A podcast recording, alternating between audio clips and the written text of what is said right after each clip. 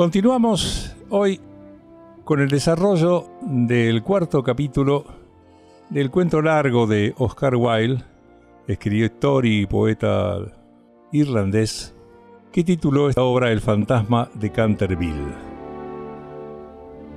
Haciendo un breve resumen de lo acontecido, sabemos ya de que una familia riquísima norteamericana compra en las afueras de Londres un inmenso castillo, el castillo de los Canterville, que tiene fama bien merecida de estar encantado porque en él mora el fantasma, maldito y malvado, del conde de Canterville, Sir Simon, asesino de su esposa en el año 1583 y que desde aquel entonces vaga por el castillo con su miseria y su horror. Pero los Otis, así se llama la familia norteamericana de Marras, no le importa demasiado la existencia de un fantasma en el castillo, no creen en él, y si realmente lo consideran posible, tampoco están dispuestos a resignar una compra que es eh, interesante por el precio y privarse del placer de vivir en un castillo del siglo XVI. Ya el fantasma comenzó su ataque para tratar de asustar a la familia Otis sin ningún éxito. Y el capítulo cuarto comienza así.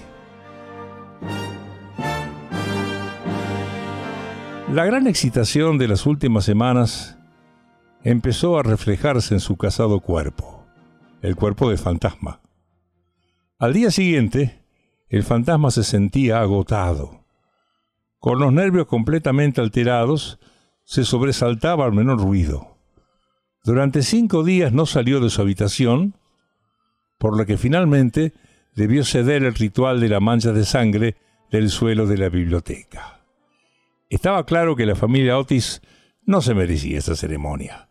Era gente con un sentido materialista de la vida, inferior y completamente incapaz de apreciar el valor simbólico de los fenómenos sensoriales.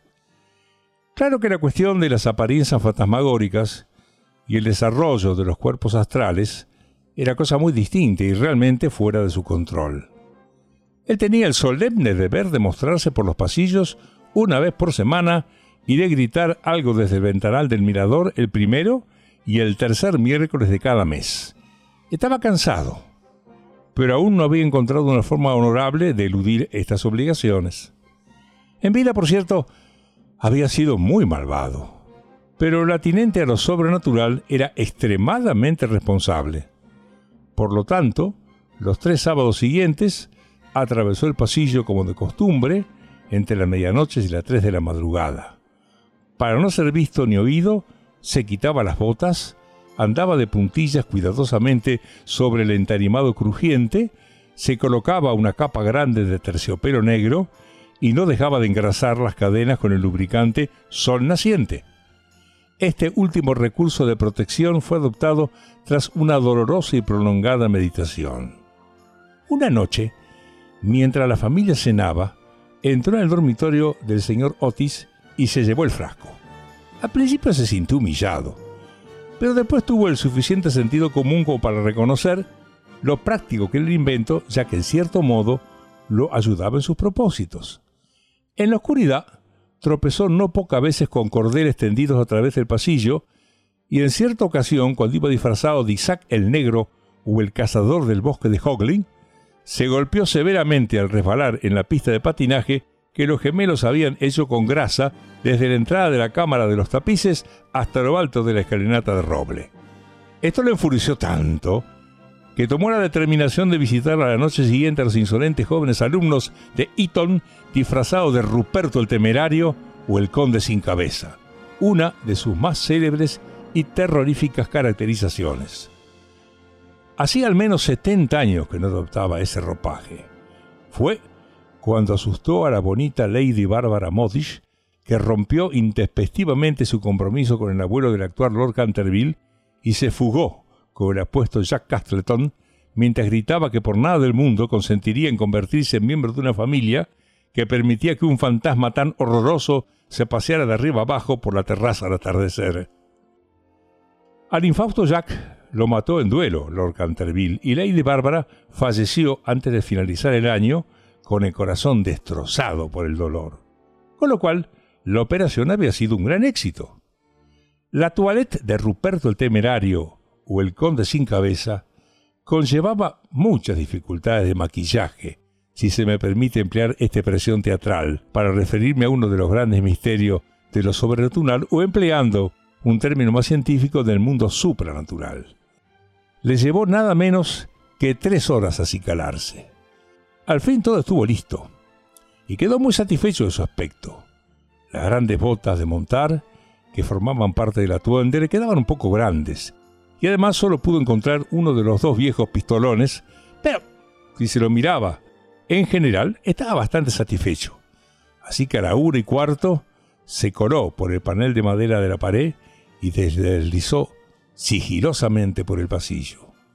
Al llegar a la habitación de los gemelos llamada Cámara Azul por el color de sus colgaduras, encontró la puerta entreabierta. Como deseaba ser una entrada impresionante, la abrió de par en par y cayó encima la lluvia de un pesado jarro de agua que lo caló hasta los huesos y por poco no le dio en el hombro izquierdo. De la cama con dosel salían risas ahogadas. La sacudida a su sistema nervioso fue tal que huyó a su cuarto con toda la rapidez que sus fuerzas y su disfraz le permitían. Al día siguiente, estuvo postrado en cama con un fuerte resfriado. El único consuelo que le quedaba en todo este asunto era que no se había llevado la cabeza, pues de haberlo hecho, las consecuencias hubieran podido ser muy graves. A partir de ese momento, perdió toda esperanza de asustar a la mal educada familia norteamericana. Se contentaba con deslizarse por los pasillos con una gruesa bufanda roja alrededor del cuello por temor a las corrientes de aire y con un pequeño arcabuz por si lo atacaban los gemelos. Un día de septiembre recibió el golpe de gracia. Había bajado al recibidor principal con la seguridad de que al menos allí no lo molestarían y se entretenía haciendo comentarios satíricos sobre las grandes fotografías que Saroni había hecho al ministro de los Estados Unidos y a su mujer, y que ahora sustituían los retratos de la familia Canterville. Estaba sencillo pero pulcramente vestido, con una larga mortaja moteada de moho pulcral, se había atado la mandíbula con una tira de lienzo amarillo y llevaba un farol y una pala de sepulturero.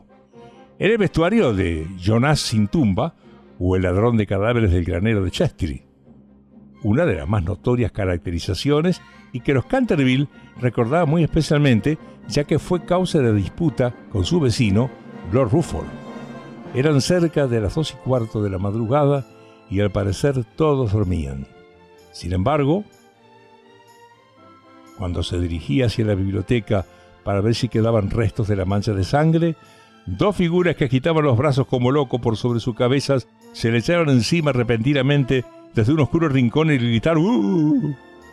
Aterrado por la sorpresa, algo perfectamente comprensible en tales circunstancias, se precipitó hacia la escalera, donde se topó con Washington Otis, que le esperaba con una gran regadera de las empleadas en jardinería.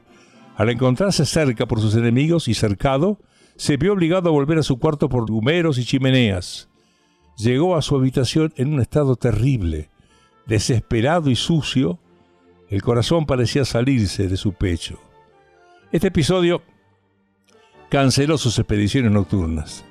Los gemelos estuvieron al acecho inútilmente en varias ocasiones sembrando los pasillos de cáscara de nueces todas las noches, para fastidio de sus padres y sobre todo de los criados. Saltaba a la vista que estaba tan ofendido que no volvería a aparecer. Fue así como el señor Otis reanudó su gran obra sobre la historia del Partido Demócrata en la que llevaba trabajando varios años. La señora Otis, por su parte, organizó una magnífica reunión en la que cocinó almejas al aire libre que causó sensación en todo el condado.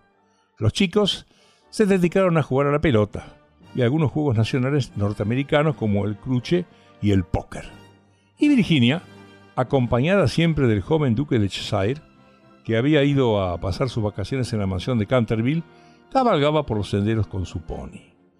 La familia se hizo a la idea de que finalmente el fantasma había desaparecido, y el señor Otis escribió una larga carta a Lord Canterville para notificárselo, a lo cual éste respondió expresando su gran placer y enviando su sincera enhorabuena a la digna esposa del ministro. Sin embargo, los Otis estaban equivocados, pues el fantasma seguía en casa, y aunque por aquel entonces se estaba prácticamente imposibilitado, no estaba dispuesto a dejar las cosas así. Mucho menos cuando se enteró de que entre los invitados se encontraba el joven duque de Cheshire, cuyo tío abuelo, Lord Francis Silton, había apostado en cierta ocasión 100 guineas al coronel Carbury a que jugaría a los dados con el fantasma de Canterville. A la mañana siguiente lo encontraron tendido en el suelo del salón de juegos, en un estado de parálisis tan aguda que aunque llegó a alcanzar una edad muy avanzada, nunca volvió a decir otras palabras que no fueran seis dobles. La historia, famosa en aquella época, se intentó acallar a toda costa por respeto a los sentimientos de las dos nobles familias. Sin embargo, un relato detallado de todos los hechos se puede hallar en el tercer volumen de las Memorias del Príncipe Regente y de sus amigos, escrita por Lord Tuttle. El fantasma, como es de suponer, estaba deseando demostrar que no había perdido su influencia sobre los Stilton, como los que además lo unía a un lejano parentesco, por haberse casado su propia prima carnal en segundas nupcias con el señor de Bulkley, del cual, como todo el mundo sabe, descienden directamente los duques de Cheshire. Así hizo todos los preparativos para aparecérsele al pequeño enamorado de Virginia en su célebre caracterización del monje vampiro o el benedictino desangrado. Una imagen tan horripilante que cuando la presenció la anciana Late Startup, una funesta noche vieja de 1764, fue presa de un ataque de espeluznantes chillidos que culminaron en una violenta apoplejía. La malograda dama murió tres días después, no sin antes desheredar a los Canterville, sus más cercanos parientes, testando a favor de su boticario londinense. Cuando tenía todo preparado, el miedo a los gemelos paralizó al fantasma y ya no pudo abandonar su habitación. El pequeño duque durmió en paz bajo el gran dosel emplumado del dormitorio real, soñando con Virginia. Fin del capítulo cuarto.